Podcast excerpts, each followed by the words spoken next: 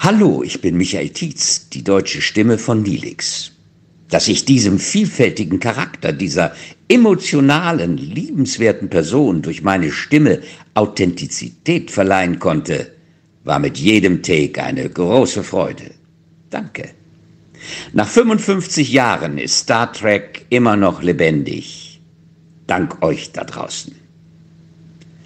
Und jetzt wünsche ich euch viel Spaß bei der hundertsten Ausgabe von Planet Trek FM.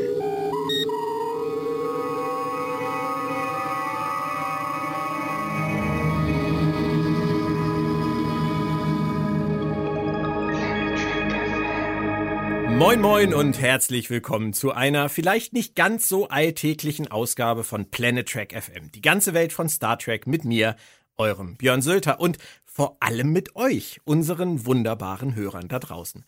Wir begehen heute nach knapp vier Jahren Podcast-Geschichte die hundertste Ausgabe. Wer mir das 2017 erzählt hätte, ja, den hätte ich wahrscheinlich aus der nächsten Luftschleuse geleitet. Aus einem kann man mal probieren Projekt, das damals von Sebastian Lorenz von Robots and Dragons ins Leben gerufen wurde, ist für mich und meine Gäste inzwischen eigentlich eine Institution geworden. Ein Treffen mit Freunden an den Mikros und da draußen, ein Austausch über unser liebstes gemeinsames Hobby. Star Trek.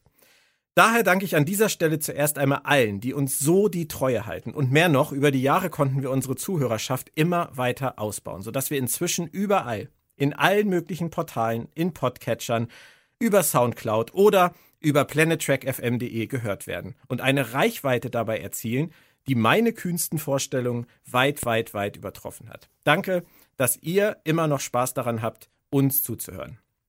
Ich möchte aber auch meinen Gästen danken, die in 100 Ausgaben und ein paar Shortcasts und Blindcasts mit dabei waren und Planet Track FM eigentlich erst zu dem machen, was es ist.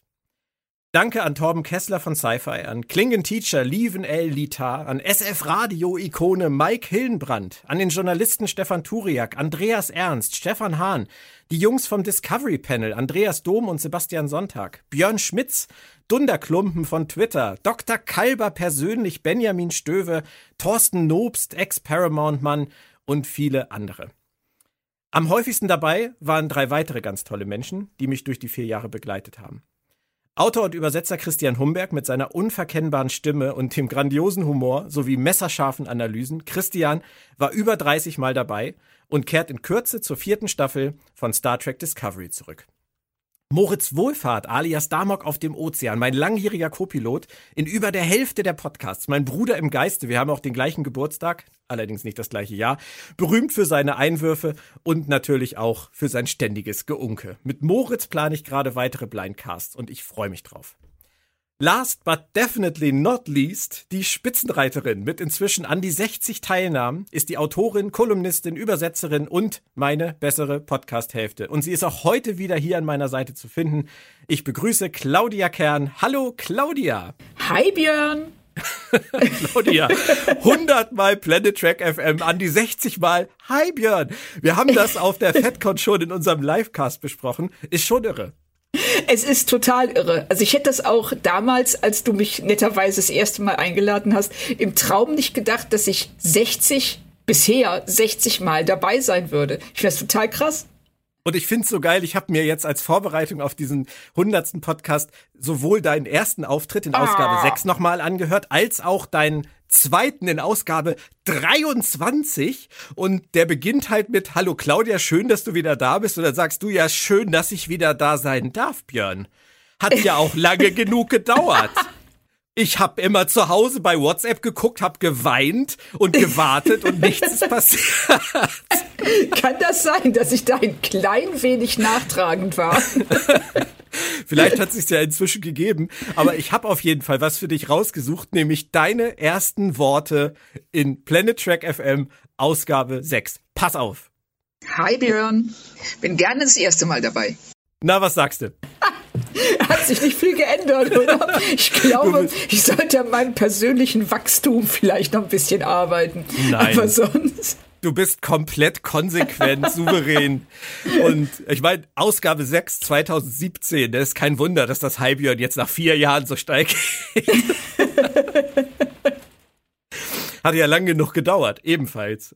Stimmt. Ich habe aber noch einen Schmankerl rausgesucht, weil es so schön war, nämlich meine erste Anmoderation vom ersten Planet Track FM Podcast. Hört ihr das mal an?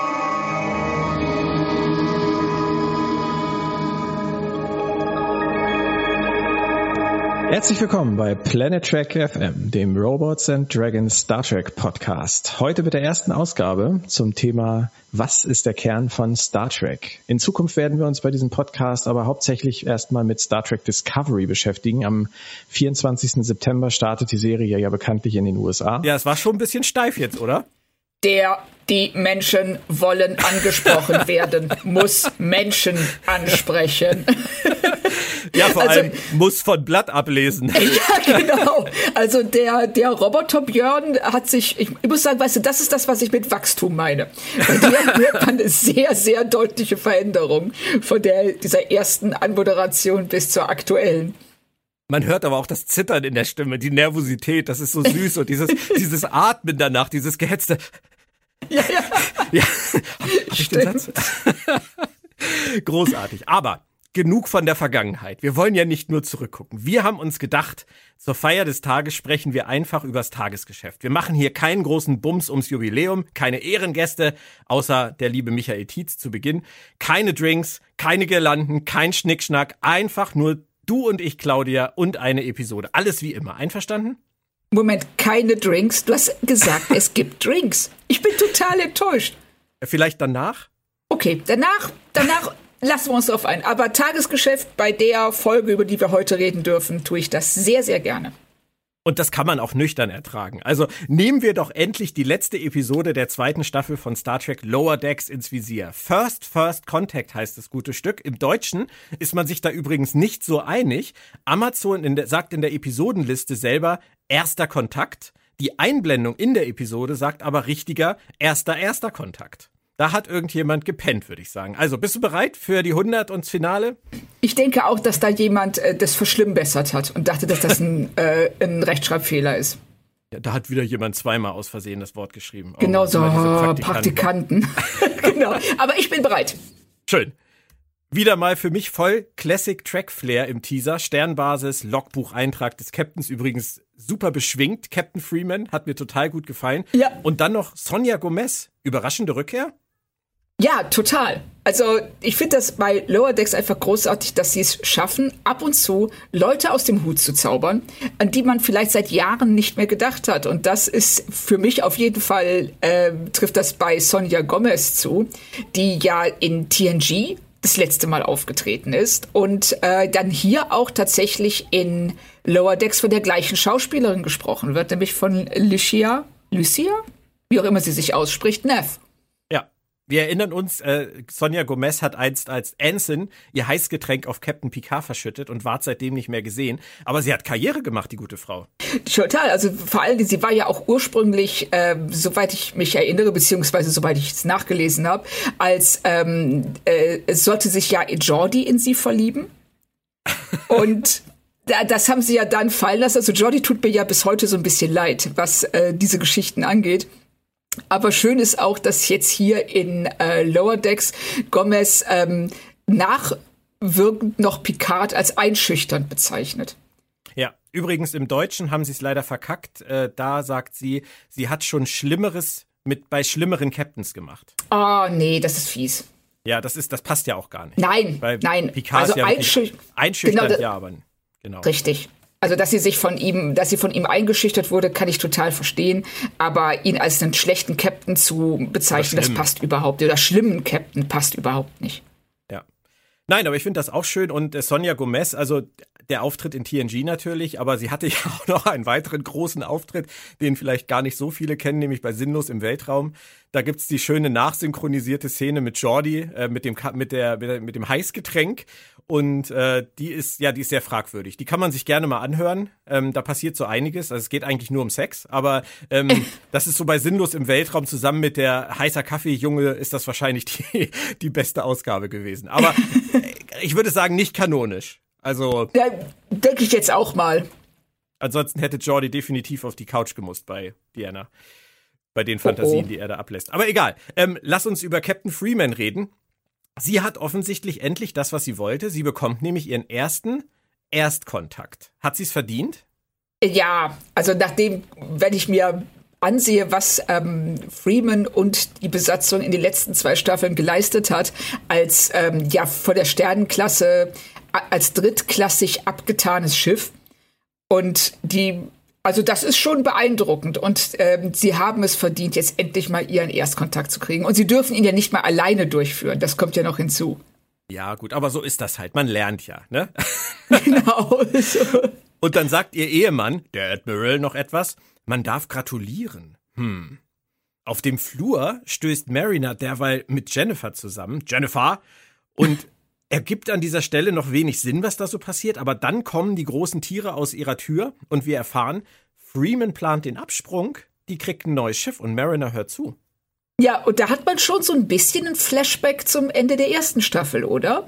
Wenn Bäumler Ja, in Bäumlers Versetzung ansteht und äh, Mariner darauf sehr ähnlich reagiert, finde ich. ja, obwohl sie ja eigentlich könnte man annehmen, froh sein kann, wenn ihre Mutter vielleicht irgendwann weg ist, aber scheint sie in dem Moment nicht zu sein. Und wenn sie das nun ausgerechnet hört, es kann eigentlich nur schiefgehen, oder? Ja, also das weiß man in dem Moment schon. Mariner kommt mir jetzt nicht wie die Person vor, der man Geheimnisse gerne anvertraut. Nein. Bäumler arbeitet derweil an seinem Captain Freeman Plakat für den Captain Freeman Tag. Oder wie Rutherford sagt, Basteltag für Kleinkinder. Ist aber schön, dass sie das wieder ausgegraben haben, oder? Ja, total. Also das, äh, das fand ich auch von des, vom Captain Picard Tag und dann zum Captain Freeman Tag und das Bäumler das natürlich nutzt, um sich äh, bei Freeman einzuschleimen, ohne zu realisieren, wie lächerlich er sich damit eigentlich macht. Weil es ist ja eigentlich was für Kinder oder wie Mariner später so wunderbar sagen wird, ähm, das ist doch nur ähm, eine Art von Propaganda, um Kinder an Autorität zu gewöhnen. Ja, sehr schön. Sehr, sehr, sehr schön beobachtet übrigens. Ja, genau, fand ich auch. Das, also das, ähm, den Spruch habe ich auch so, da muss ich wirklich drüber lachen. Aber Bäumler ist schon ein kleiner Arschkriecher, oder? Ja, es ist, das finde ich aber auch schön, dass sie das als seinen Charakterzug beibehalten. Also wenn man jetzt zurückguckt, auch über die letzten beiden Staffeln, er hat sich enorm verändert. Also er ist jemand geworden, der sich seiner Fähigkeiten sehr viel bewusster ist, der äh, mehr, der, der selbstsicherer ist, der ähm, sich nicht mehr von jedem und allem einschüchtern lässt, aber er ist eben auch ein Arschkriecher. Und ich Und finde will es unbedingt nach oben. er will unbedingt nach oben. Das ist für ihn das Allerwichtigste. Aber auf der anderen Seite ist er, wie wir ja ähm, in anderen Folgen gesehen haben, nicht bereit, andere über die Klinge springen zu lassen dafür. Hm, das stimmt. Und das finde ich schon sehr schön, dass man eben sieht, er entwickelt sich weiter, aber er legt nicht alle Charakterzüge ab, die man vielleicht als ein bisschen fragwürdig einstufen würde. Und dazu gehört eben auch die Arschkriecherei. Das wäre ja auch zu einfach. Das gelingt Ja. uns ja auch nicht. Ich meine, Richtig. habe ich heute schon absolut gesagt? Bestimmt, oder? Absolut. Also ich habe schon dreimal total gesagt, was ich bemerkt habe. Und Mariner lässt kurz danach die Bombe platzen im Rahmen äh, ihrer Freunde, im, im Beisein ihrer Freunde, nicht im Rahmen. Und kein Juckt's. Also im Gegenteil. Wie fandest du denn die Reaktionen von Rutherford, Tandy und Bäumler? Schön. Sie, sie, sie, sie gönnen es Freeman einfach. Sie sagen so, hey, ja, toll, das ist ja super, dass sie jetzt die Chance bekommt. Sie bekommt eine Beförderung, hat sie ja auch verdient, weil ihnen die Hintergrundbeziehung fehlt, die natürlich Mariner und ihre Mutter miteinander haben.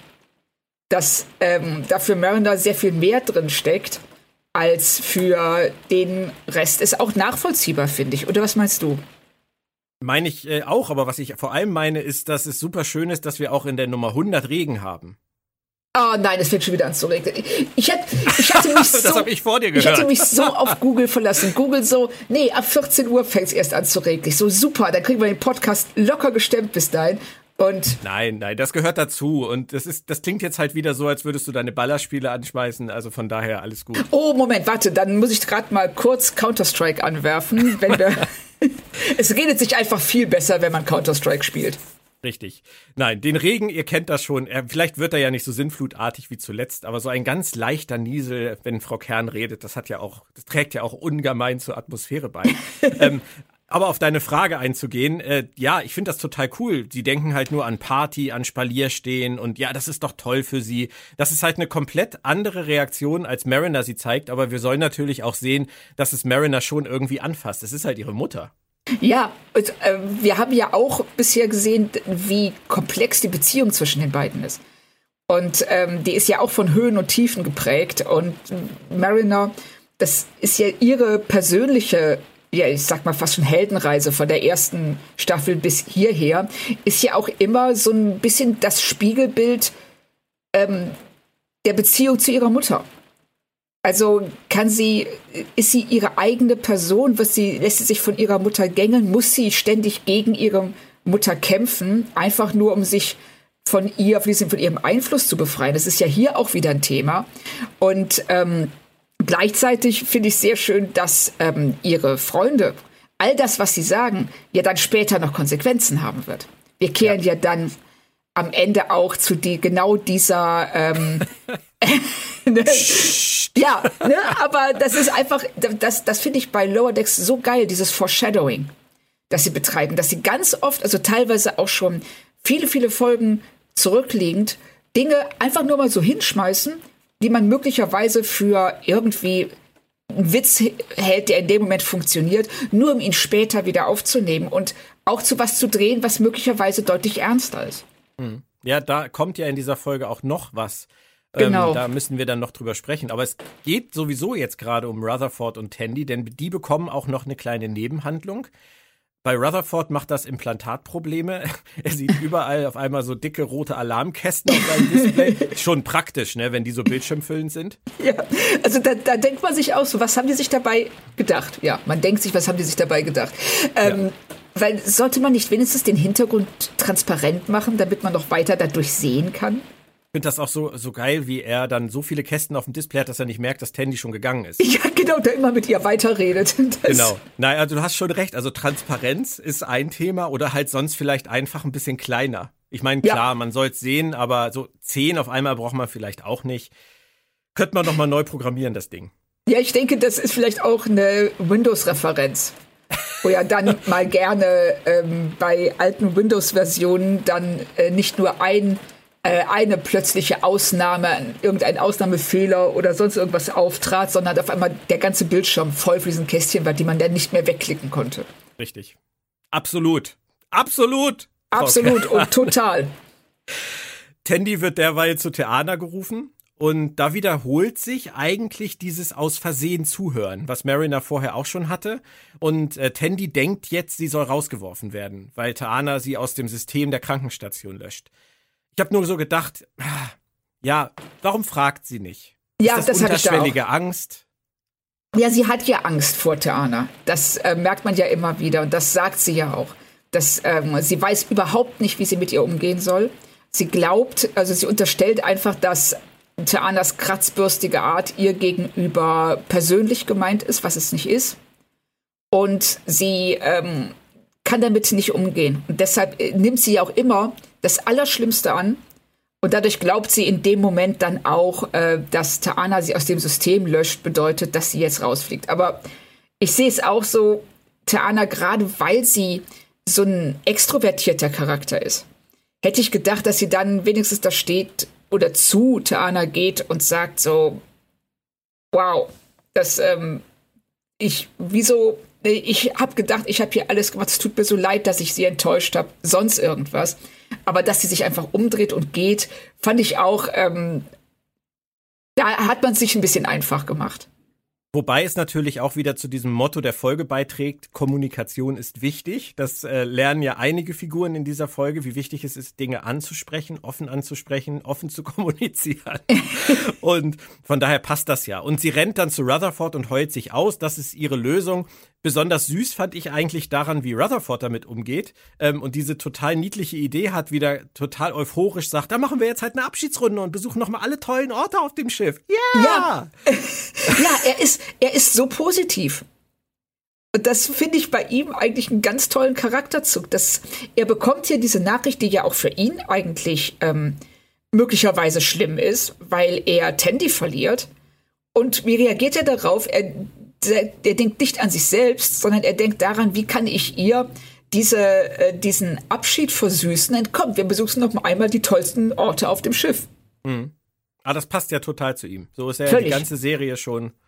Hast du jemals gedacht, dass es bei den beiden vielleicht so in Richtung einer Liebelei gehen könnte? Schon. Also, ich finde, sie tendieren schon so ein bisschen dahin. Oder, oder wie siehst du das? Ja, ich war mir nie ganz sicher. Also es kommt ja noch was in dieser Folge, was man so, so und so interpretieren kann. Und ähm, eine andere Szene ist die da in dieser Jeffreys-Röhre, wo ähm, Tandy äh, sagt, dass sie das Schiff vermissen wird und oder ähnlich und dann sagt Rutherford, er liebt die Cerritos, wo, wo er auch hätte sagen können, ich werde dich auch vermissen, ich liebe dich nämlich. ähm, aber er sagt, er liebt die Cerritos. Das finde ich, das ist bei ihm immer so ganz schwer vorherzusehen, wohin seine Emotionen sich richten, finde ich. Ja. Finde ich auch. Also ich hatte auch den Eindruck, dass sie beide, äh, dass sie noch nicht bereit sind, darüber nachzudenken, ob sie eine Beziehung haben möchten. Und äh, jetzt in dem Fall, da ja Tandy glaubt, sie wird das Schiff eh verlassen, dass sie ja auch keine Zukunft hätte. Dass hm. sie dann diese Emotionen, die sie eigentlich aufeinander, füreinander empfinden, auf das Schiff richten. Das ja. ist sicher. Da kann nichts passieren. Also wenn sie sagt, ich liebe die Cerritos, anfangs wusste ich nicht, äh, was ich hier eigentlich soll, aber jetzt liebe ich das Schiff und er voll drauf einsteigt. Ja. Sagst du, ja, ich liebe die Cerritos auch. Das ist mein, das ist so ein tolles Schiff. Ich bin so gerne hier. Und eigentlich meiden sie einander. Möglich. Wir werden ja. es erleben. Richtig. Mariner plaudert inzwischen bei Ransom, Billups und Shax äh, die geheimen News aus und ähm, das hatten wir ja auch vor einigen Folgen schon. Das Thema Mariner in der Messe streut Gerüchte. Du hast das angesprochen. Es passt total zu ihr und ähm, wir werden dann noch erleben, wie sich das entwickelt. Aber erstmal schweben dann die beiden Schiffe, die Cerritos und die Archimedes mit Captain Gomez, episch aus der Sternbasis. Sowas liebe ich ja. Ja, es war auch ein wirklich schöner Moment. Äh. Äh, Telefon? Äh, ich geh mal kurz ran, okay? Ja, klar. Hallo? Hallo Björn. Hallo Claudia. Hallo Planet Track FM. Ich bin Sebastian und ich äh, möchte euch gratulieren zur 100. Ausgabe. Ich sitze hier auch entsprechend mit äh, Partyhut, Torte und habe auch schon die halbe Flasche Sekt gesoffen. Das könnt ihr jetzt nicht sehen, das äh, müsst ihr mir einfach glauben. Ich möchte mich auf jeden Fall bedanken für die vielen Stunden Unterhaltung äh, und auch vielen Dank dafür, dass ihr die Episoden und Themen so positiv, aber auch kritisch, sachlich und gleichzeitig nicht ganz so ernst unter die Lupe nehmt. Es macht mir wahnsinnig viel Freude, euch zuzuhören. Ich bin seit der ersten Ausgabe dabei und ich freue mich auch schon auf die nächsten 1000 Episoden. Also, let's fly. Ach, das ist ja lieb. Oder? Oh, das ist aber echt das? total nett. Ja, so. Vielen, vielen Dank, Sebastian. Und vor allem ohne Sebastian Lorenz würde es diesen Podcast gar nicht geben. Das wollen wir Richtig. einfach mal sagen. Also trinken wir äh, auf dich, ohne dass wir Getränke haben. Äh, Habe ich mir jetzt gerade verraten. Warte mal ganz kurz, ich nehme mal einen großen Schluck aus meinem. Mm. Ah, das war gut. Du hast gar nichts zu trinken jetzt, Claudia, ne? Oh, oh doch. Nein, ich, ich hatte mich auf dich verlassen. wir trinken irgendwann später auf dich, Sebastian. Ihr kennt euch aber auch schon lange, ne? Ja, wir kennen uns ja auch seit ähm, SF-Radio-Zeiten schon. Wahnsinn. Also das ist äh, ja SF Radio und ähm, Robots and Dragons und äh, eben dann eher als äh, und natürlich arbeiten wir zusammen auf der FedCon und der MagicCon. Und, das sind alles äh, Verwicklungen hier, du, meine Güte. Ja, das ist, es ist schon so ein bisschen ähm, Klüngel. das ist ein böses Wort. Nein, eigentlich ein schönes Wort. Also für, ja. also jetzt, so äh, im Rheinland, sage ich mal, ist Klüngel ja so ein bisschen die ähm, ja, die Default-Einstellung.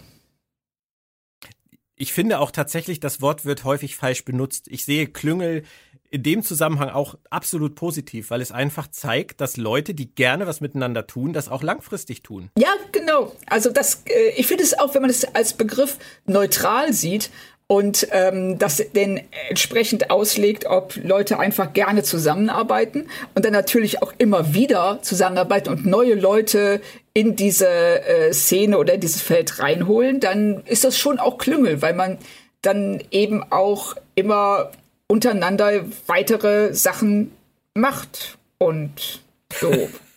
Das hast du sehr schön erklärt und du hast vor allem eine perfekte Überleitung gebracht zu Leute, die gerne miteinander arbeiten und nicht einsehen ja, wollen, dass genau. es vielleicht endet. Denn Freeman fliegt auf der Brücke ihr Geheimnis um die Ohren.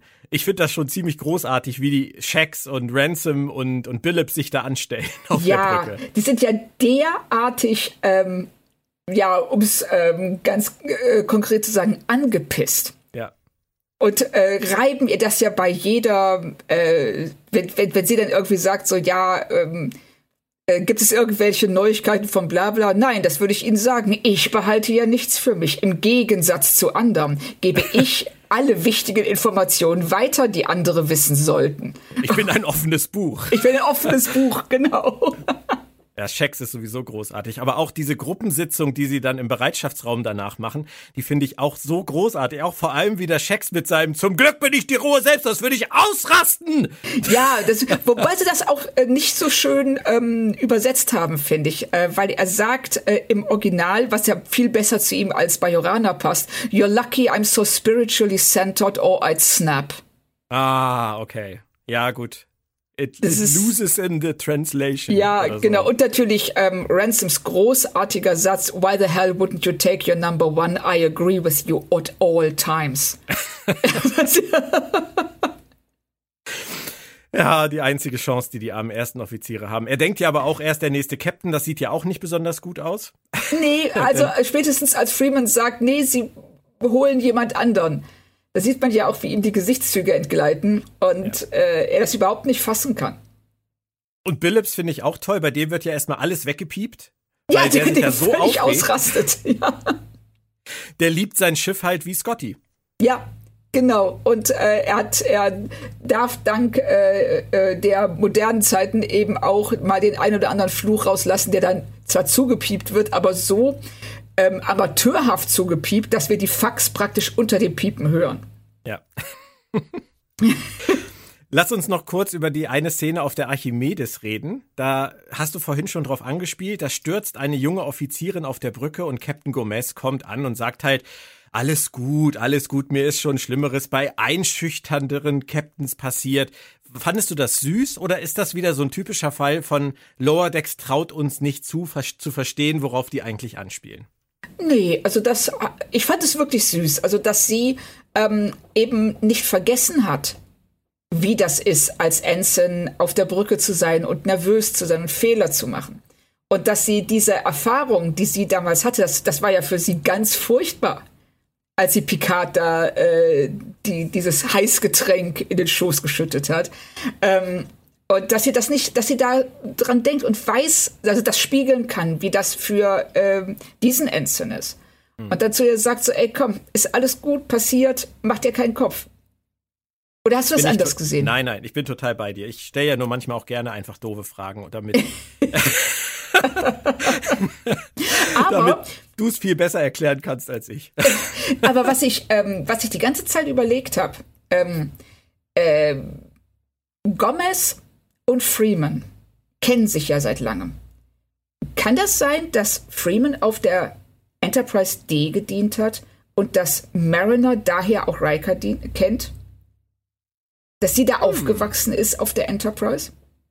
Hm. Du meinst, da haben sie noch einen Twist in petto?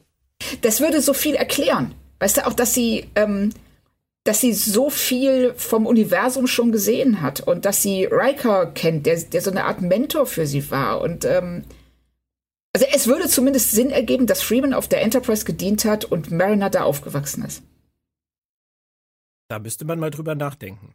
Oder? Vielleicht, ja, doch. Also das, das fände ich tatsächlich schön. Vielleicht ich, kriegen wir da noch irgendwann mal eine kleine Verbindung geliefert. also ich bin da echt gespannt. Ja, ja ich, also wegen mir gerne die nächsten zehn Staffeln wenn das so weitergeht. okay. Oh nee, ey, schon wieder Telefon. Was ist denn heute los? Warte mal. Björn, wolltest du das nicht stumm schalten? Ja, ich eigentlich schon. Warte mal kurz. ist ja immer besser. Es kann ja auch mal was Wichtiges sein. Stimmt. Ja. Hallo lieber Björn. Am 10. April 1999, vor über äh, zwei im Sinn, drei fallen lassen, äh, ja, da habe ich einen Star Trek Podcast ins Leben gerufen, der zu einem Zeitpunkt kam, da gab es den Namen Podcast noch gar nicht. 14 Vierer-Modems waren äh, das Lieblings-Surfbrett der Deutschen im Internet. Äh, es gab allerdings, glaube ich, auch nur 7844. 7842 davon haben Trackminds gehört, was damals sehr, sehr viel und äh, ja, sehr gut war, also für alle Beteiligten. Das fanden wir alle ganz toll. Genauso toll finde ich, dass du jetzt 100 Planet Track Podcasts gemacht hast. Das ist eine tolle Sendung, die ich mir immer wieder gerne anhöre, an alte Zeiten denke, aber auch toi toi toi an aktuelle Zeiten, denn es gibt ja wieder ein neues Track. Nicht mehr ganz so meins, aber hey, steht Star Trek drauf.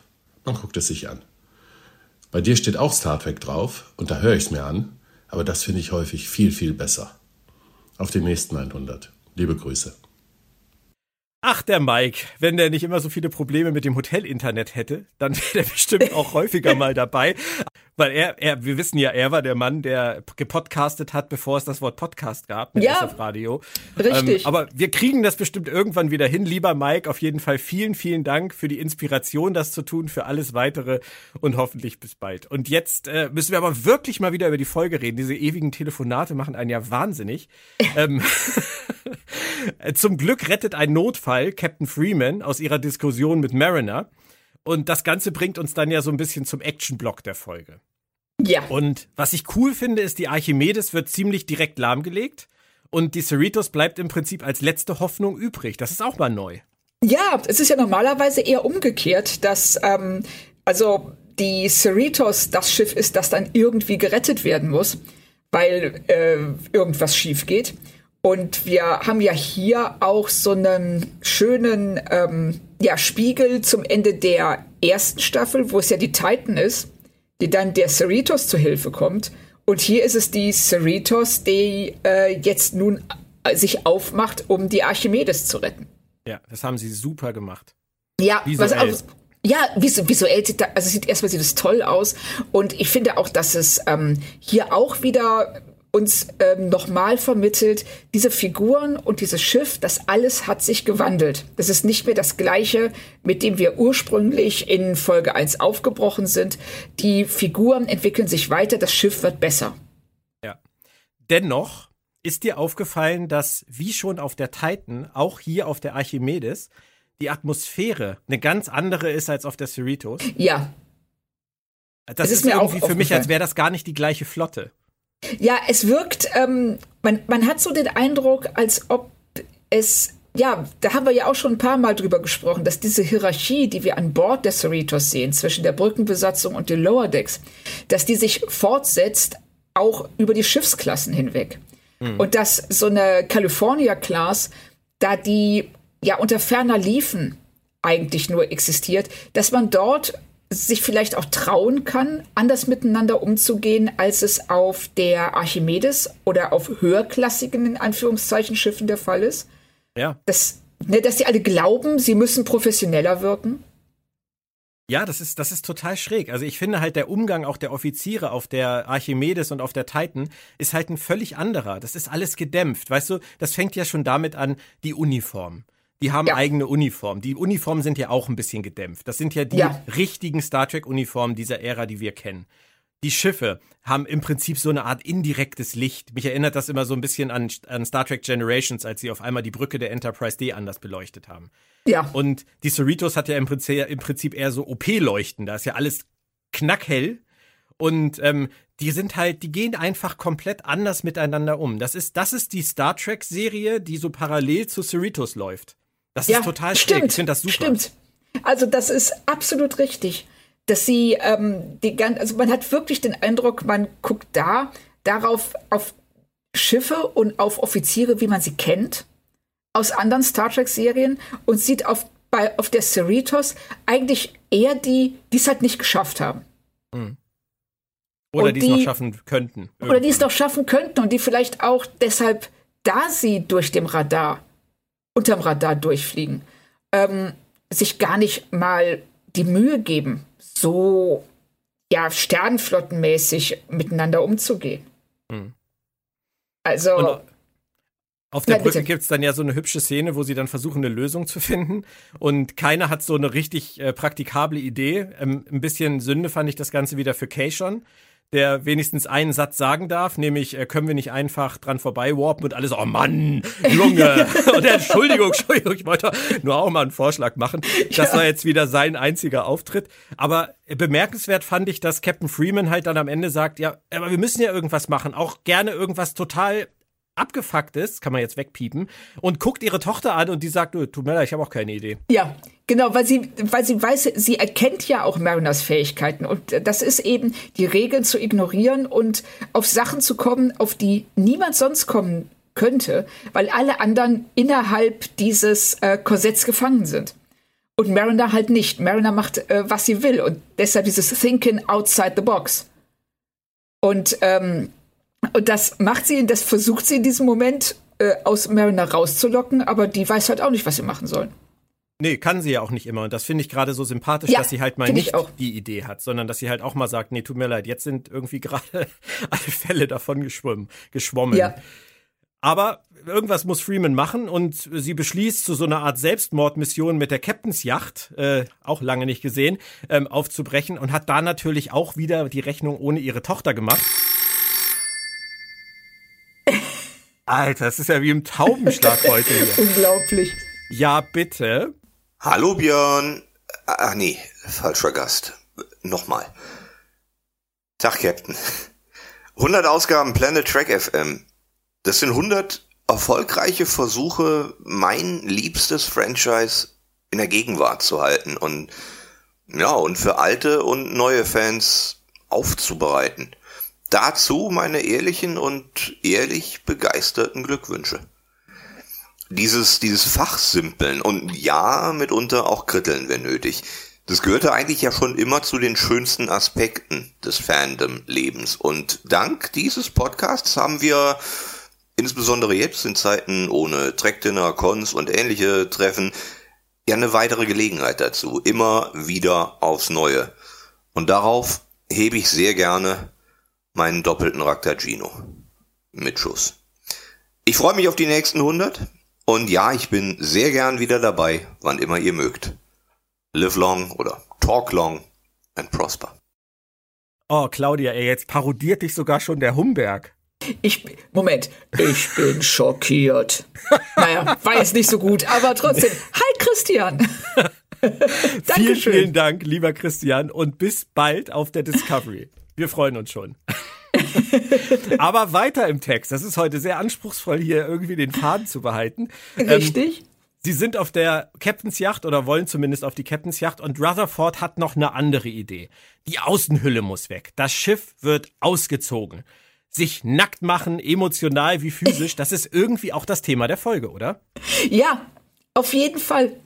Das, ähm, dieses sich selbst öffnen und das zeigen sich hier ähm, treiben sie es auf die Spitze, indem sie die Cerritos zwingen, all diese Defensivmechanismen, von denen das Schiff umgeben ist, all das, was sie vom All trennt, was als Schutz fungiert, ist auf einmal eine Gefahr und muss entfernt werden. Und die Cerritos muss sich trauen, praktisch nackt ähm, äh, sich in Gefahr zu begeben, um anderen helfen zu können. Und das ist jetzt kein, keine super subtile Anspielung auf Mariner und ihr Verhalten gerade ihrer Mutter gegenüber, aber auch anderen, die sie mag. Ihre Mutter sagt es ja am Ende dann noch ganz konkret, sie muss sich öffnen, sie muss ja. lernen, sich zu öffnen. Und dieses Nacktsein, das steht natürlich ähm, auch für Dinge wie ehrlich sein, aufrichtig sein, authentisch sein, ja. mit offenem Visier miteinander umgehen. Das passt dann halt auch wieder perfekt zu Tandy, die sich in ihr Schneckenhaus zurückzieht und Taana nicht konfrontiert. Ja, und sie die das ganze Problem hätte lösen können, tatsächlich mit nur einer einzigen Frage.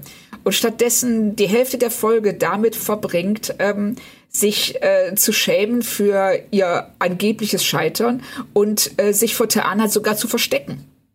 Ja, und Taana ist ja diejenige, die ganz gezielt losläuft. Also die, die sagt auf der Krankenstation zu ihrer, ihrem Kollegen, ähm, wir löschen sie jetzt hier aus dem System. Und dann läuft sie ja gleich los, weil sie das mit Tandy klären will. Die ist ja, ja ganz genau. anders drauf. Aber das ist ja wieder genau dieser schöne Kontrast, denn Tandy, die soll's ja lernen. Die kann das Richtig. noch nicht können. Und Taana ist schon leitende Offizierin, die kann diese Konflikte so bewältigen. Das finde ich total schön, wie, wie unterschiedlich die damit umgehen. Ja, finde ich auch. Also, weil es auch so gut zu den Figuren passt. Dass, ähm, ne, dass Taana eben direkt ähm, das, dieses Klärungsbedürfnis hat und weiß, ich muss ihr das jetzt sagen, bevor sie guckt ins, ähm, in die ähm, Personalaufstellung und sieht, dass sie nicht mehr bei der Krankenstation aufgelistet ist. Kann ja immer mal passieren. Und Taana, Taana, die aber, äh, Quatsch, Tandy, die äh, aber dann ja nicht bereit ist, sich diesem Konflikt zu stellen. Also ich finde es immer noch nicht so ganz glücklich, gerade weil sie so extrovertiert ist. Ja, das stimmt. Aber ähm, sie will, ja, sie, ja, ich denke mal, dass du recht hast, dass sie sich einfach keinem Konflikt stellen will. Hm. Vielleicht gerade nicht mit ihrem großen Vorbild. Ja. Möglich. Und dann kommt die große Motivationsrede von Captain Freeman. Hat die dich überzeugt? Ja, schon. Also, ich fand das, es war jetzt nicht vielleicht Picard-Niveau, aber ich fand es schon, er sagt, wenn sie Cerritos strong. ja, komm, ey, also jetzt spätestens ist doch klar, die Cerritos sind die Packlets der Sternflotte. Ja, das, das kann doch auch nicht anders gemeint sein. Das ist so, ich glaube auch, also das ist Cerritos strong. Also, ja, das, ähm, sie, sie, sie sagt eben ganz klar, ja, wie die Packlets auch, wir sind stark. Ja, das, auf Deutsch sagt sie das übrigens exakt so. Die Cerritos ist stark. Oh. Okay, naja. Finde ich, macht den Witz ein bisschen kaputt, ne? Ja, na, es, es geht schon. Man, man muss akzeptieren, dass es in unterschiedlichen Sprachen anders ausgelegt wird. Klar. Vielleicht traut man den Leuten auch in den unterschiedlichen Ländern unterschiedliche Sachen zu. Immer noch, immer noch. Aber egal ob auf Deutsch oder Englisch, mein Lieblingswitz an dieser Stelle funktioniert, glaube ich, universell. Ach ja, und das Tanzturnier muss daher leider verschoben werden. ja, genau. Finde, das ist ein perfektes Beispiel für Lower Decks Situationskurve. Ja, Absolut. Du hast dieses, ähm, was wir ja auch schon ganz oft angesprochen haben, du hast diese großen, wichtigen Probleme, die das Schiff gefährden, vielleicht sogar die halbe Galaxis oder äh, fremde Planeten. Und dann hast du diese kleinen persönlichen Dinge. Hm. Und ne, du hast hier, äh, ja, die, die, die, die Außenhülle muss abgeworfen werden. Wir fliegen durch dieses ähm, unglaublich gefährliche Trümmerfeld. Aber das Tanzturnier, da steht diese Tänzerin und schmeißt dann voller Wut ihre ihr Tanzaccessoire auf den Boden, weil das ist für sie in dem Moment wichtig. Natürlich. Natürlich ist es das. Das ist ja, die, sie spielen ja perfekt immer wieder mit Perspektiven. Ja. Und das tun sie hier halt auch. Natürlich ist das wichtig. Die haben dafür trainiert. Das ist jetzt die Jury, das ist jetzt die große Geschichte und wegen so einem Scheiß. Na, aber das, das kann, das finde ich, kann Lower Decks inzwischen wirklich toll an diesen ja. Stellen so diese kleinen Nadelstiche zu setzen, wo du echt unterm Tisch liegst. Ja, richtig. Also, also ich so zumindest. ein großer, ja, es ist so ein großartiger Witz, weil sie immer wieder das, ähm, das Große und Allumfassende äh, dem Kleinen und Alltäglichen gegenüberstellen und dann einfach mal die Waagschale kippen lassen. Mhm. Also in Momenten, in denen du halt überhaupt nicht damit rechnest, also dass sich Freeman in dieser Sekunde, in dieser Situation überhaupt daran erinnert, dass gerade ein Tanzturnier stattfindet. das ist ja alleine schon großartig. Ja, ja so, alles im Griff. Ja, genau, das war wirklich so, als würdest du sagen, und Mariner, wenn du dein Quartier verlässt, mach bitte das Licht aus. Genau. So. Sie, ist, sie, ist, halt die Mama der Kompanie. Ja. Sie, sie sagt ja dann auch an einer Stelle tatsächlich zu Mariner, pass auf, dass du dir nicht den Fuß wegphaserst. genau. so. Das ist das Äquivalent zu äh, fall nicht hin oder ähm, bind, dir die bind dir die Schuhe zu. Das äh, heute ja, später oder, macht man sich halt über andere Dinge Gedanken. Genau, oder der, der Klassiker, geh nicht mit nassen Haaren raus. Genau, auch schön, ja. ich sehe, du kennst sowas. Oh Mann. Die ganze folgende Szene auf der Außenhülle, die erinnert natürlich äh, an Star Trek First Contact und den Weltraumspaziergang von Picard, Worf und Co. Und da muss man auch kurz auf den Titel zurückkommen. First Contact, First First ja. Contact, das ist kein Zufall. Nein, das denke ich auch. Und das ist auch, ich finde, es war wirklich eine schöne Szene. Also auch alleine, dass Freeman sagt, es ist jetzt egal, welchen Rang ihr habt und was ihr sonst auf dem Schiff macht. Ihr geht jetzt bitte alle da raus und sprengt diese Platten ab. Ja. Und wir arbeiten zusammen. Und da, da kommt dieses Cerritos Strong. Ja, und das ist, das ist so toll, wie äh, diese Unterhaltung auch abläuft, dass irgendjemand, ich weiß nicht, ob es äh, Rutherford oder Tandy ist, sagt zu Freeman, sie glauben also, es ist unmöglich und sie antwortet, nein, ich glaube, wir sollten anfangen oder wir sollten ja, genau. uns beeilen. Wir sollten uns beeilen. Also Führungsstärke ist da auf jeden Fall vorhanden.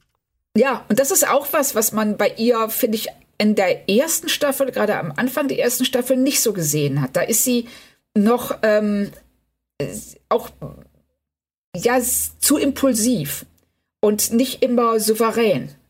Und jetzt mittlerweile ist sie, sie ist auch gewachsen. Also sie ist jetzt, äh, wäre sie ein Captain, die ich, wo ich sofort sagen, bei der ich sofort sagen würde, klar möchte ich auf dem Schiff dienen. Ja. Und dann oh. kommt auch Rutherfords Problem wieder ins Spiel in dieser Sequenz. Ähm, und das ist wieder so ein Moment gewesen, den ich echt, den ich total abgefeiert habe. Wie süß ist das bitte? Seit er sein Gedächtnis verloren hat in der letzten äh, Staffel oder nach der letzten Staffel durch seinen Unfall, macht er sich jetzt von allen Dingen, die er mit Tandy erlebt, drei Sicherheitskopien. Ja. Und kann es eine schönere Liebeserklärung geben? Also ich als heimlicher Romantiker, ich, da geht mir das Herz auf. Ich fand das auch, ich fand das so toll, dass er sagt, ja, ich will nicht, dass mir das nochmal passiert. Und dann bin ich lieber übervorsichtig, so wie jemand, dem einmal die Festplatte abgeraucht ist und der danach alles an mindestens sechs verschiedenen Orten speichert, damit das nie wieder passieren kann. Und damit aber, wie er dann, ähm, äh, wie er dann auch ähm, Billings, äh, Billops, Billings, Billops fest. ja, ich, ich, ich war mir gerade nicht sicher, war es jetzt Stevens oder Billops, also habe ich einfach Billings draus gemacht. Aber ich hoffe, es ist Billops, der dann zu ihm sagt, was nützen dir die besten Erinnerungen, wenn du keine neuen machen kannst? Ja, das finde ich ist auch ein ganz, ganz toller Satz. Toll. Und nicht nur in der Szene, sondern vielleicht äh, hebe ich jetzt ein bisschen zu sehr ab, dann liegt das aber definitiv heute am Jubiläum. Ähm, denn ich sehe das auch so ein bisschen so als, als Metakommentar auf Star Trek, weil nur ans Alte klammern hilft halt nicht. Ja, deshalb, äh, wir haben uns ja schon öfter darüber unterhalten. Ich finde Nostalgie etwas sehr, sehr Schwieriges und auch Unangenehmes, weil es ähm, suggeriert, dass du rückwärts gerichtet bist, dass du ähm, Dinge aus der, dich an Dingen der Vergangenheit klammerst, aber dabei vielleicht die Zukunft aus dem Blick verlierst oder die Gegenwart. Genau, weil man im Prinzip sagt, es wird nie wieder so gut wie damals. Ja, und das ist ja Unsinn. Das ähm, mag sicherlich bei manchen zutreffen und in sehr speziellen Situationen, aber insgesamt ist ja äh, Nostalgie was, ähm, was nie erfüllt werden kann, was nie bedient werden kann. Mhm. Man ja, kann sich ja schön. Ja, sag du ruhig. Ja, nee, nee, sag, sag du ruhig. Äh, man, kann sich ja an, an Dinge von früher positiv erinnern, darum geht es ja gar nicht. Und die werden ja auch nicht schlechter dadurch, dass man nach vorne guckt. Aber was, was Billups im Prinzip Rutherford ja versucht zu sagen, ist, wenn du das so machst, wie du es machst, verpasst du unter Umständen die Schönheit des Neuen. Ja, genau, du verpasst die Gegenwart, du äh, bist so ähm, fokussiert auf die Vergangenheit und hast ähm, so eine Angst, das zu verlieren, was du früher hattest, dass du vergisst, äh, auf die Gegenwart zu achten und äh, ja, in, im Jetzt zu leben. Also es ist schon jetzt, ein toller Moment. Haben wir jetzt gerade eine Lanze für New Track gebrochen? Äh, ich denke, wir haben eine Lanze generell für die Gegenwart gebrochen und ähm, das hat sie vielleicht auch verdient.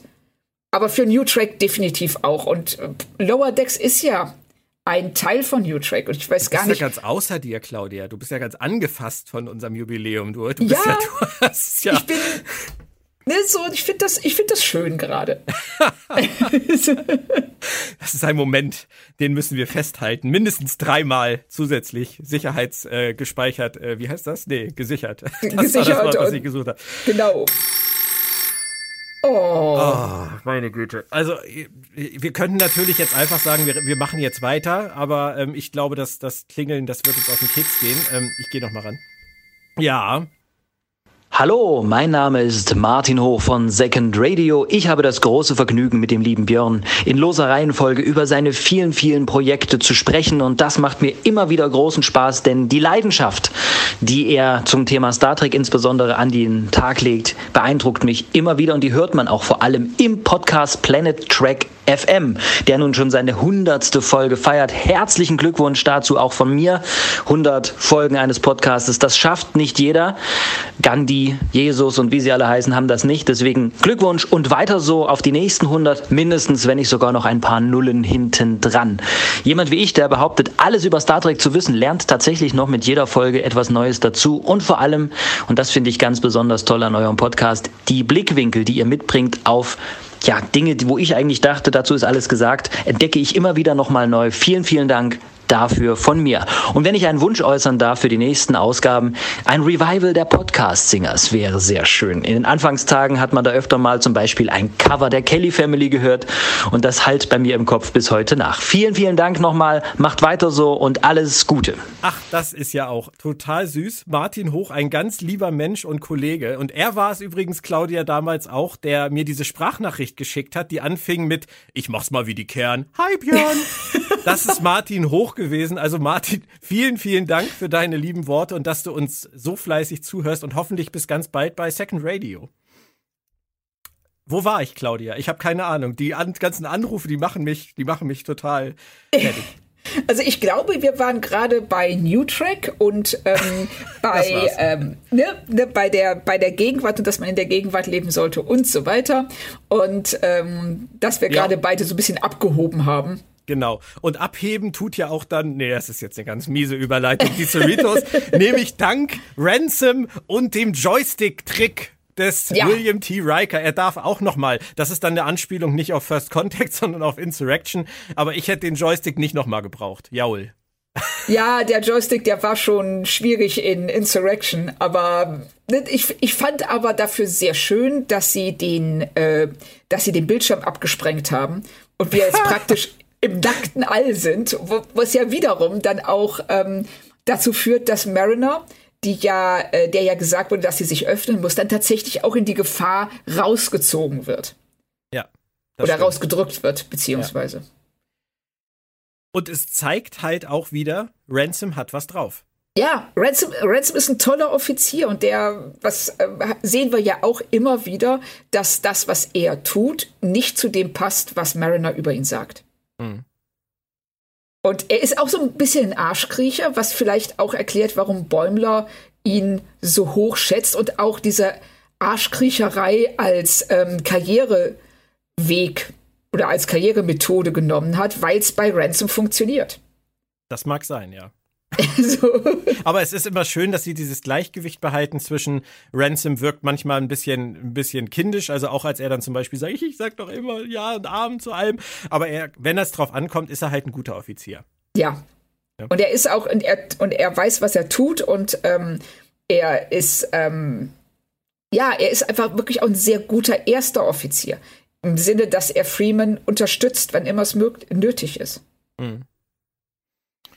Derweil streiten Mariner und Freeman weiter und wie es bei Kindern und Eltern so ist, es eskaliert natürlich. Jeder kennt es. und ähm, Freeman sagt halt in dieser Szene ganz konkret, dass sie will, dass Mariner sich öffnet, auch ihren Freunden gegenüber und neuen Möglichkeiten gegenüber. Mariner macht aber voll einen auf bockig. Ich habe an der Stelle gedacht, okay, das hatten wir ehrlicherweise schon. Also wollten Sie uns da jetzt nur nochmal an den Status quo zwischen den beiden erinnern, denn so richtig was Neues bringt das eigentlich nicht.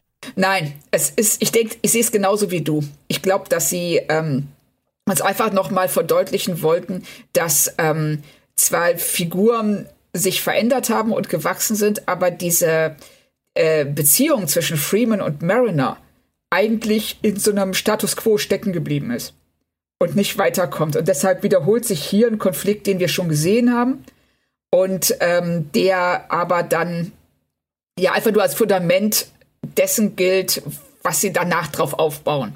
Hm.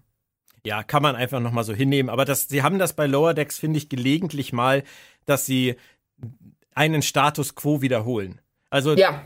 mein, mein lieber Kollege Torben Kessler von Sci-Fi, der sagt an diesen Stellen dann immer, ähm, da muss ihnen mal was Neues einfallen. Ähm, das hatten wir schon und ich kann ihm dann auch nur recht geben. Das sind halt diese Momente, wo man sagt, okay, das sind jetzt 30 Sekunden gewesen, die hätten auch aus der viertletzten Folge kommen können, aber ich finde es persönlich nicht schlimm. Nein, ich finde es auch nicht schlimm, weil man, weil man eben auch nicht davon ausgehen kann, dass Leute das so konzentriert gucken wie du und ich. Wir machen es für einen Podcast. Bei vielen wird es ja eher so nebenher laufen oder die gucken es einfach locker. Und da ist es vielleicht auch ganz gut, wenn man ab und zu mal daran erinnert wird, wie die Figuren zueinander stehen. Ja. Das machen sie ja in den Realserien auch. Richtig. Und Rutherford, der muss sich dann entscheiden und er löscht seine Backups. Und hat dann in diesem Zusammenhang am Ende noch dieses Löschvorgangs eine ganz merkwürdige kurze Erinnerung er geht dann gar nicht weiter drauf ein. Er sagt, huch, ich habe irgendwas jetzt gerade gesehen, an was ich mich wahrscheinlich gar nicht erinnern sollte und macht dann einfach weiter. Aber das wird uns noch beschäftigen, oder? Das wird uns definitiv noch beschäftigen. Vor allen Dingen, wenn man daran denkt, was er in der letzten Staffel, wo er diese ganzes, dieses ganze Black Ops ähm, Kampfzeug auf einmal beherrscht hat, und ähm, dann hier auch in der Simulation mit den Borg, wo er reihenweise Borg mit bloßen Händen umgebracht hat. Plus, dass das Implantat auch seine Gefühle steuert. Mhm. Also, ich glaube, das ist neben dem Cliffhanger das ganz große Ding, womit wir uns am Anfang der nächsten Staffel beschäftigen werden. Und das ist das, was ich vorhin schon meinte, ähm, als du das angesprochen hast, dass sie so Sachen streuen nebenbei, die sie dann später noch viel, viel tiefer ausbauen, die man erst gar nicht bemerkt. Ähm, genau. Da, da, muss was kommen, da wird was kommen und vielleicht ist es sogar der krassere Cliffhanger, der versteckte. Ja, ja richtig. Also ich sehe ich, ich sehe es auch so, weil wir wissen, da ist etwas in ihm, was er nicht kennt, was ist da ist irgendwas Fremdes in ihm, was er auch nicht kontrollieren kann. Und wir äh, und sie haben diese Spuren schon gelegt ähm, in äh, beiden Staffeln. Und das ist alles kein Zufall. Also das wird jetzt in der nächsten Staffel auf irgendwas hinauslaufen. Bin ich mir ganz sicher. Es ist noch nicht vorbei, Claudia. Mach es ruhig. Geht. Ja, darf ich noch mal kurz? Aber selbstverständlich. Sylter Taubenschlag, hallo. Hi, Benjamin Stöve hier. 100 Folgen Planet Track FM.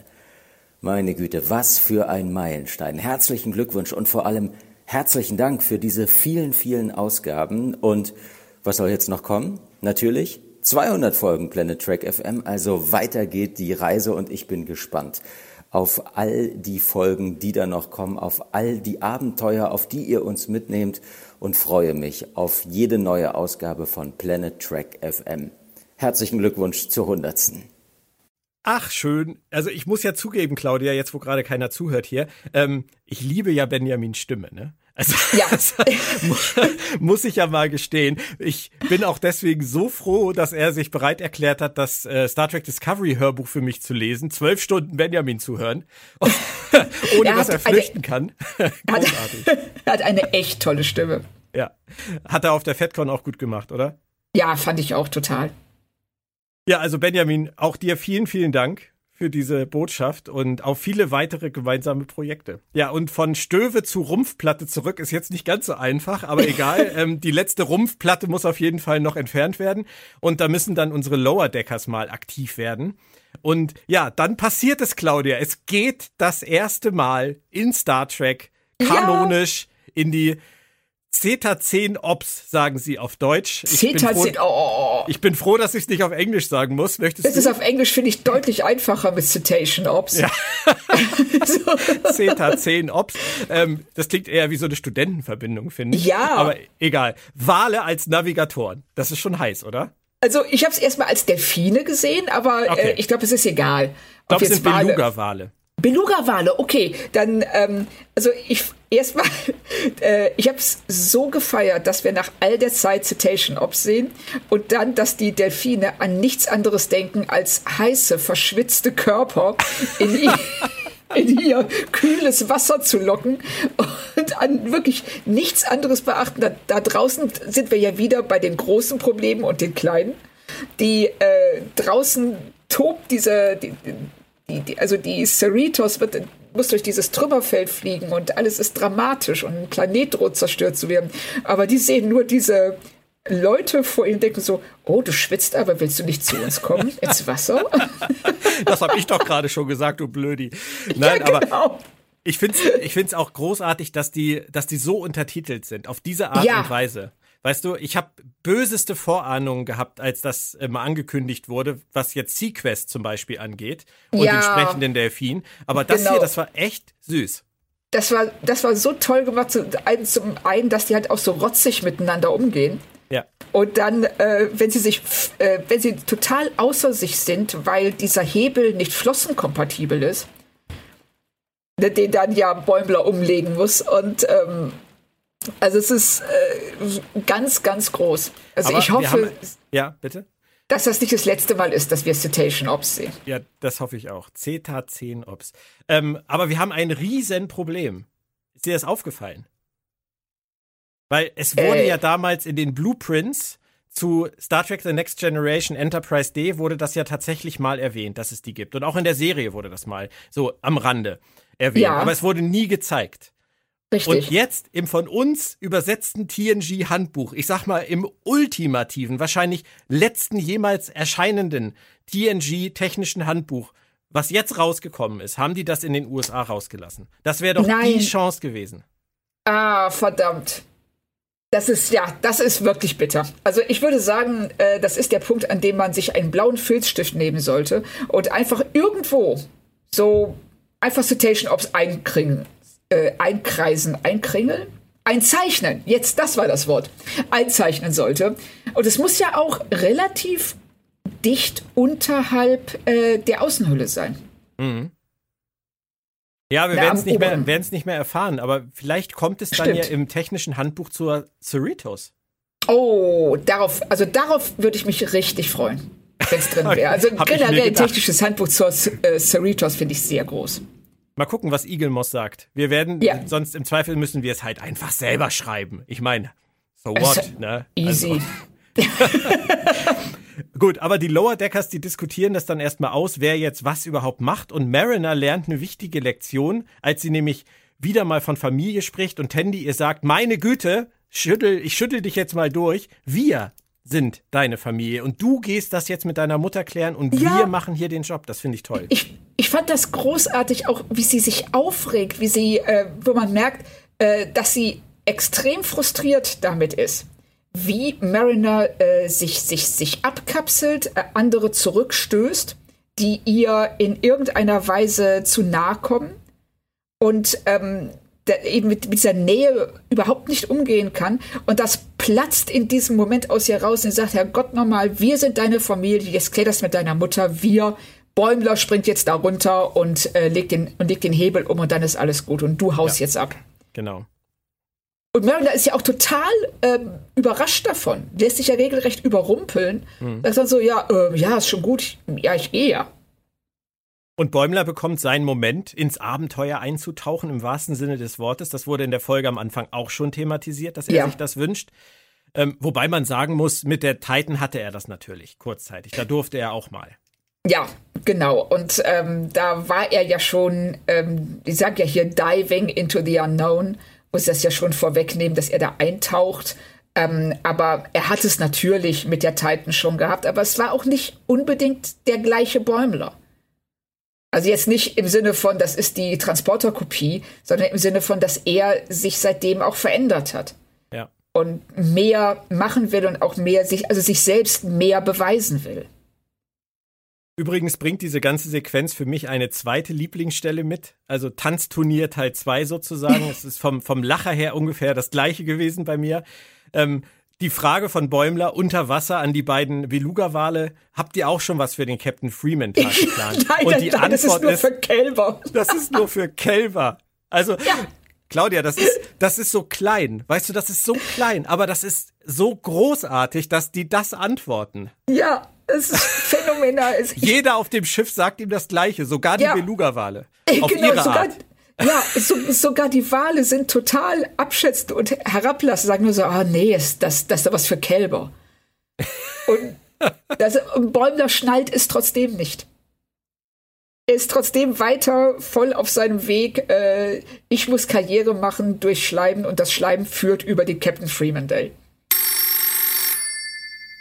Du, ich sollte, glaube ich, jedes Mal einen Euro nehmen, wenn ich ans Telefon gehe. Ja, das wäre vielleicht gar nicht mal schlecht.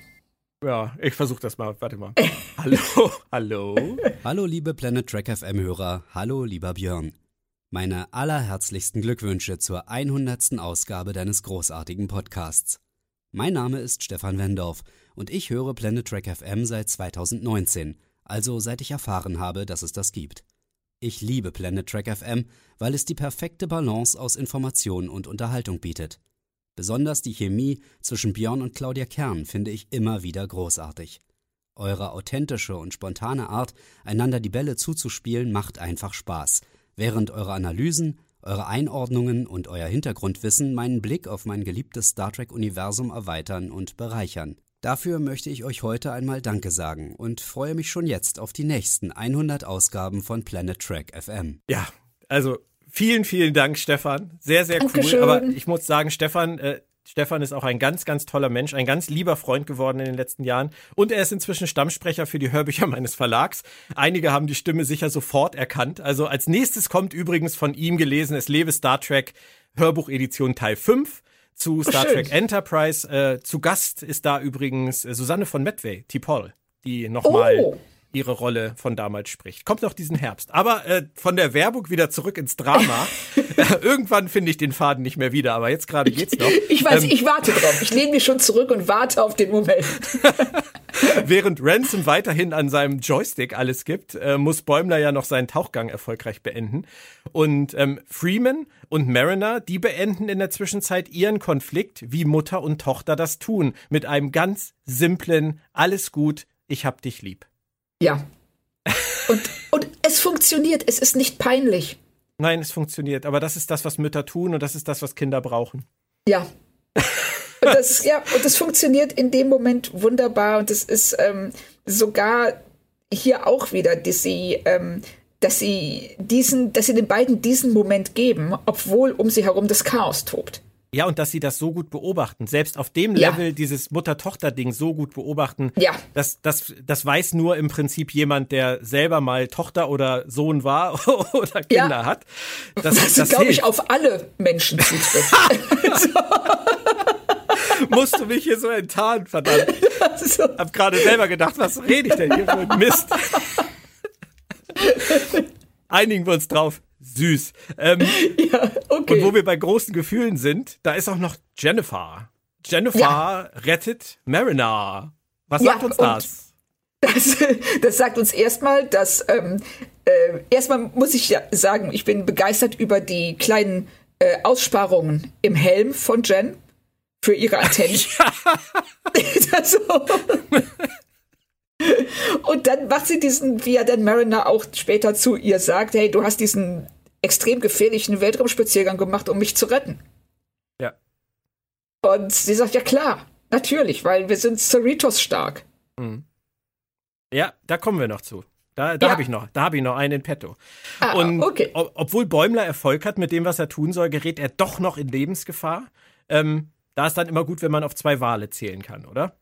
Auf jeden Fall. Die, die äh, Wale sind ja auch offensichtlich hervorragend in erster Hilfe für ähm, äh, äh, Humanoide ausgebildet, weil als sie dann den bewusstlosen Bäumler aus dem Wasser bringen, ist ja das Erste, was einer der Wale zu den zu Tandy sagt, pass auf, dass er nicht austrocknet.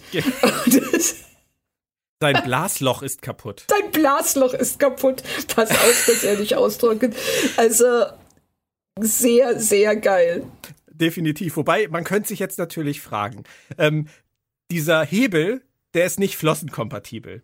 Stattdessen bilden sie lieber die Beluga-Wale in erster Hilfe aus, damit sie die Menschen, die tauchen müssen, weil die, der Hebel nicht flossenkompatibel ist, retten können. Wäre vielleicht andersrum einfacher. Ja, also ich glaube, dass die gar nicht mal ähm, ausgebildet sind in erster Hilfe, Nein. sondern dass. aber ja, okay. Gut, das, der Witz flog gerade voll über meinen Kopf hinweg. Aber ähm, das, aber ich finde es sehr schön, dass sie. Ähm, also wir haben Cetacean Ops, wir haben die Wale da drin, wir haben da unten einen völlig obskuren Hebel, der nie gebraucht wird. oder unter welchen Umständen sollte er gebraucht werden, als äh, außer in diesem wirklich extrem speziellen Fall? Aber es gibt diesen Hebel trotzdem, worauf man sich fragen muss, gibt es den für alle Platten? Ja, vielleicht. Vielleicht? Who knows? Nur das ist der einzige unter Wasser. Ja, genau. Und äh, das ist vielleicht dann auch so ein, ähm, das Citation, ob es den verteidigen kann, wenn das Schiff überfallen wird und Leute, Die letzte Platte. Die letzte Platte. der Kampf bis zur letzten Platte.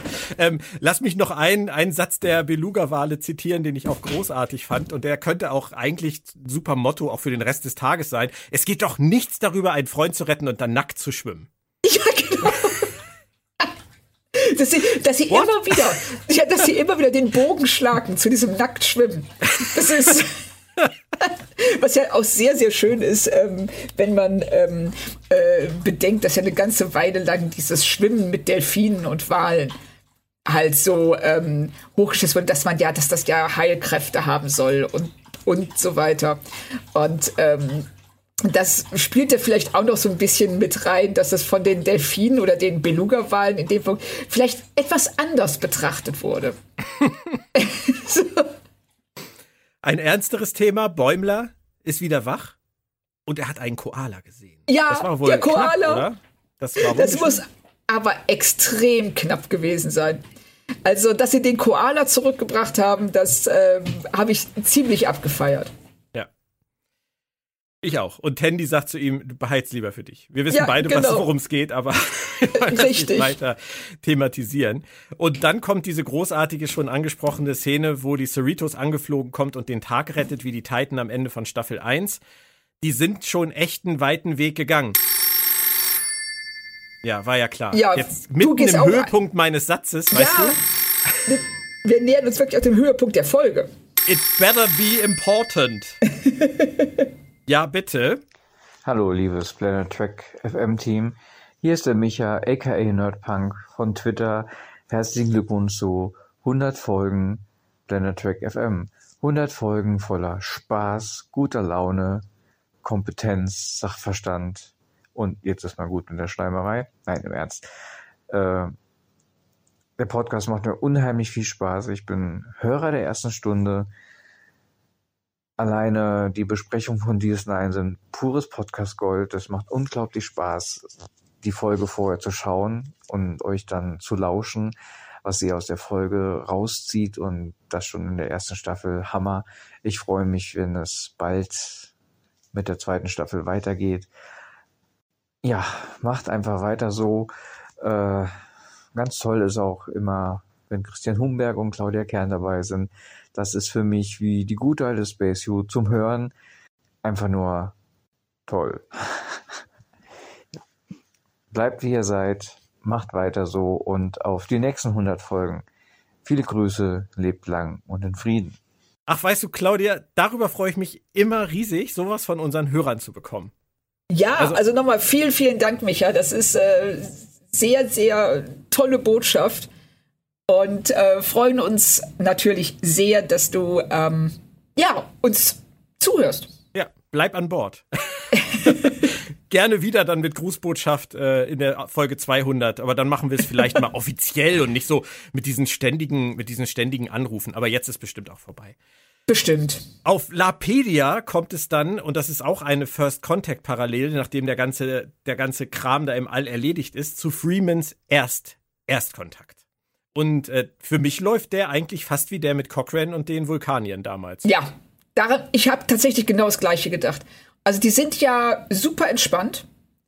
Und, ne, und Freeman, das finde ich auch schön, wie nervös sie ist und steif und dann sagt, ich bin Captain Freeman und, die, und, der, und der Typ sie direkt in den Arm nimmt und sagt so, hey, willkommen, lass uns was trinken gehen. Ja, da fehlte dann eigentlich nur Ubi Dubi. Ja, ja, ja, genau. Tolle Musik, hier. Hätte man, vielleicht waren die Musikrechte zu teuer. Vielleicht hätte man dann noch erklären müssen, warum auf Lapedia Ubidubi gespielt wird. Aber das wäre mir in dem Fall auch egal gewesen. Hätte ich ja, richtig. Also man muss manche Dinge einfach auch akzeptieren. Und Haupt, Hauptsache der Witz funktioniert. Zurück auf dem Schiff klären dann noch endlich Taana und Tandy ihr kleines Drama. Es geht dann sehr viel schneller vorbei als gedacht. Man hat Ja. es ehrlich gesagt auch schon fast vergessen, weil sie es irgendwie dann 15 Minuten lang komplett ignoriert haben in der Folge. Ja, weil sie gerade was anderes zu tun hatten, das stimmt. Und es ist alles ganz anders, als Tandy gedacht hat natürlich. Äh, Sie soll nach höherem streben und sie soll sich bewerben, leitende Wissenschaftsoffizierin zu werden. Ja, und sie feiert das ja und sagt dann äh, auch eine der schönsten Dialoge der ganzen Folge, äh, wenn sie dann fragt, Moment, wie Jazia Dax? Und äh, Teana nur antwortet, What? No, who the fuck is that? Like Spock. Ja, komm. Ist das ein Witz darüber, dass zu wenige Leute Deep Space Nine gesehen haben? ähm, nein, ich, ich denke vielmehr, dass das gar nicht mal ein Witz auf Kosten von DS9 ist, sondern ähm, ein Witz, der, der, der Dinge in Perspektive rückt.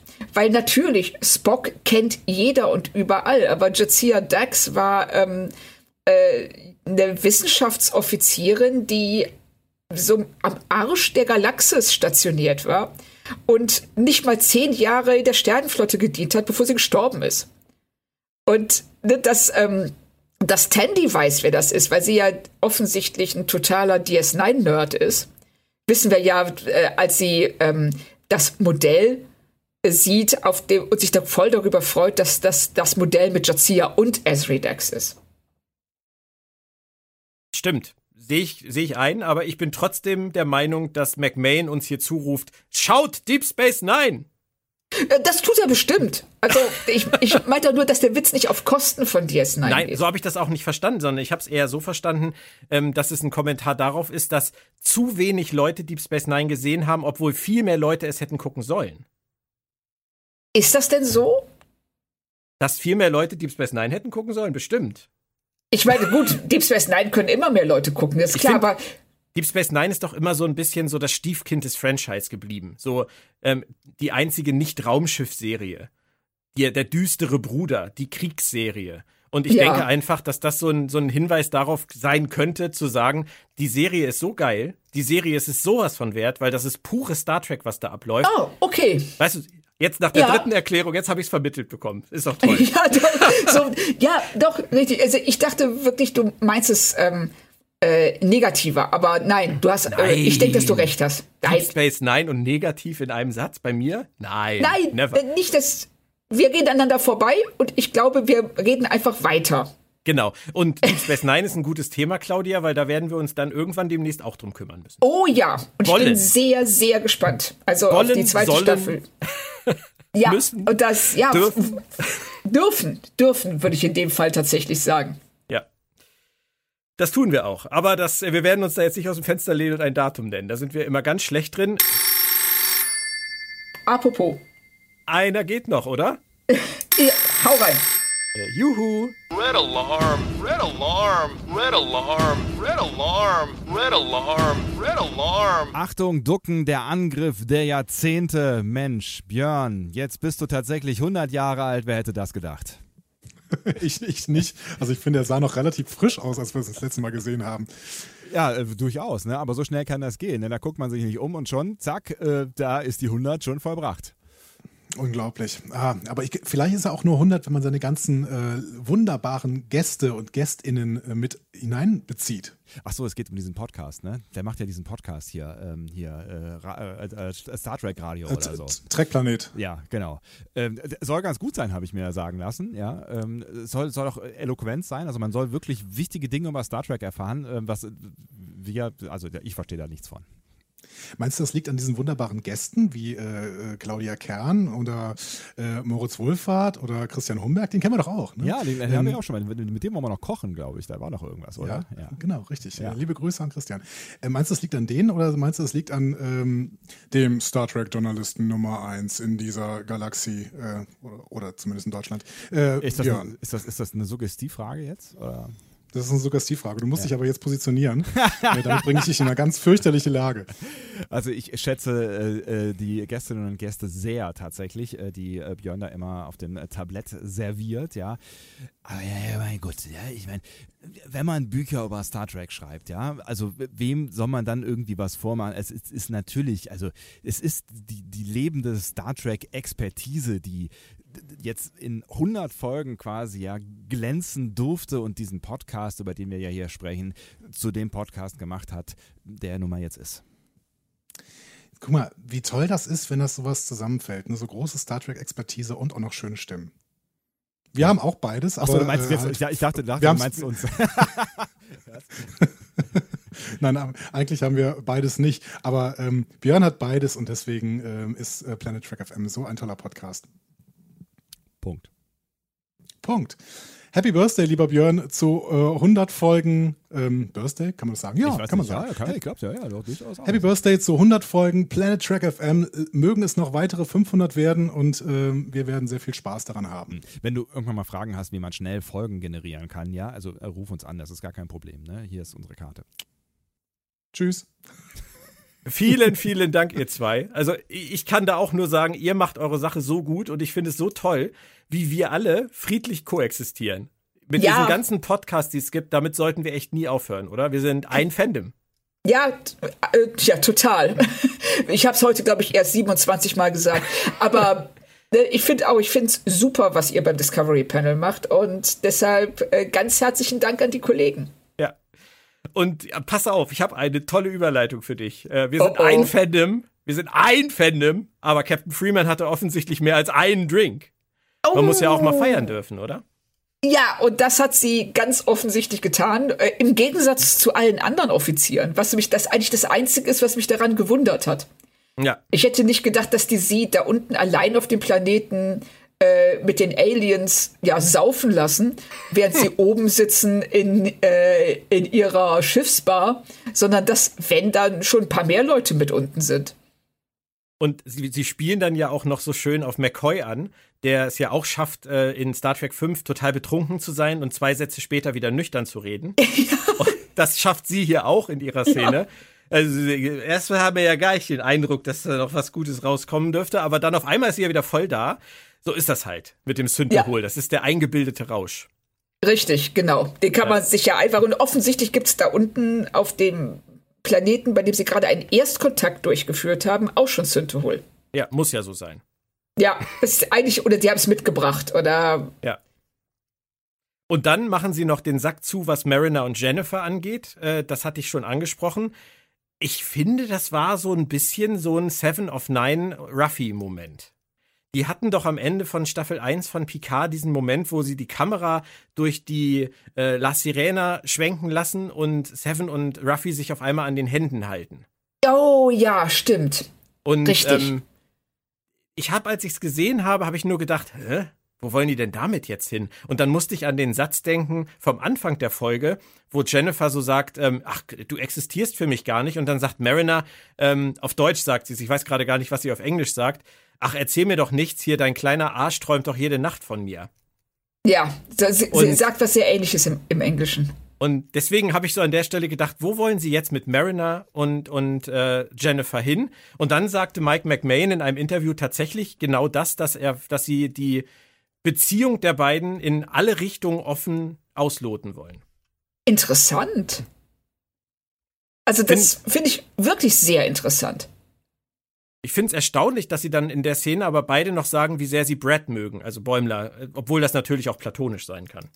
Ja, zum einen das und zum anderen könnte es aber auch das Gleiche sein, was Tandy und Rutherford machen, wenn sie beide ähm, ihre Liebe zur Cerritos feiern. Genau, das, ja, das stimmt. Hast du recht. Ja. Also, wer, es ist natürlich alles Spekulation, aber ich finde es in dem Fall ähm, interessant zu sehen, worauf es hinausläuft oder auch was ähm, Mariner oder wer Mariner dazu bringen wird, sich weiter zu öffnen, weil das ist ja etwas, was bisher weder Bäumler noch Rutherford noch Tandy gelungen ist. Ja. Auch ein kleiner Cliffhanger.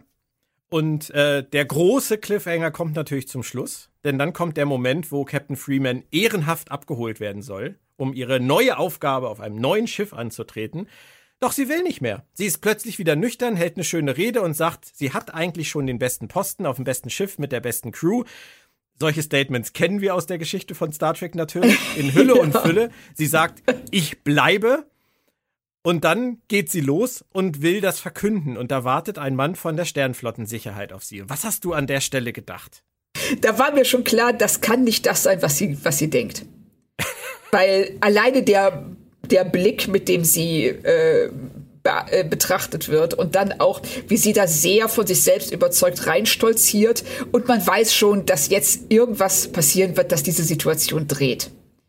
Aber was dann passiert, also damit habe ich zumindest nicht mal im, im geringsten Ansatz gerechnet.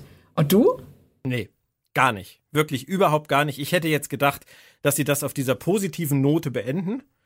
Und ähm, dann diese Szene, also vor allem auch die Herleitung, das ist ja, finde ich, noch das Interessanteste. Sie kommen zurück auf dieses, auf diesen Packlet-Spion mit dem Cerritos-Shirt und dem Cappy, der noch ja. wieder auf, auf dem Bildschirm gezeigt wird. Sie kommen zurück auf die Klingonen, von denen wir ja wissen, dass sie ähm, die Packlet ausstatten mit Waffen etc., damit die stärker werden.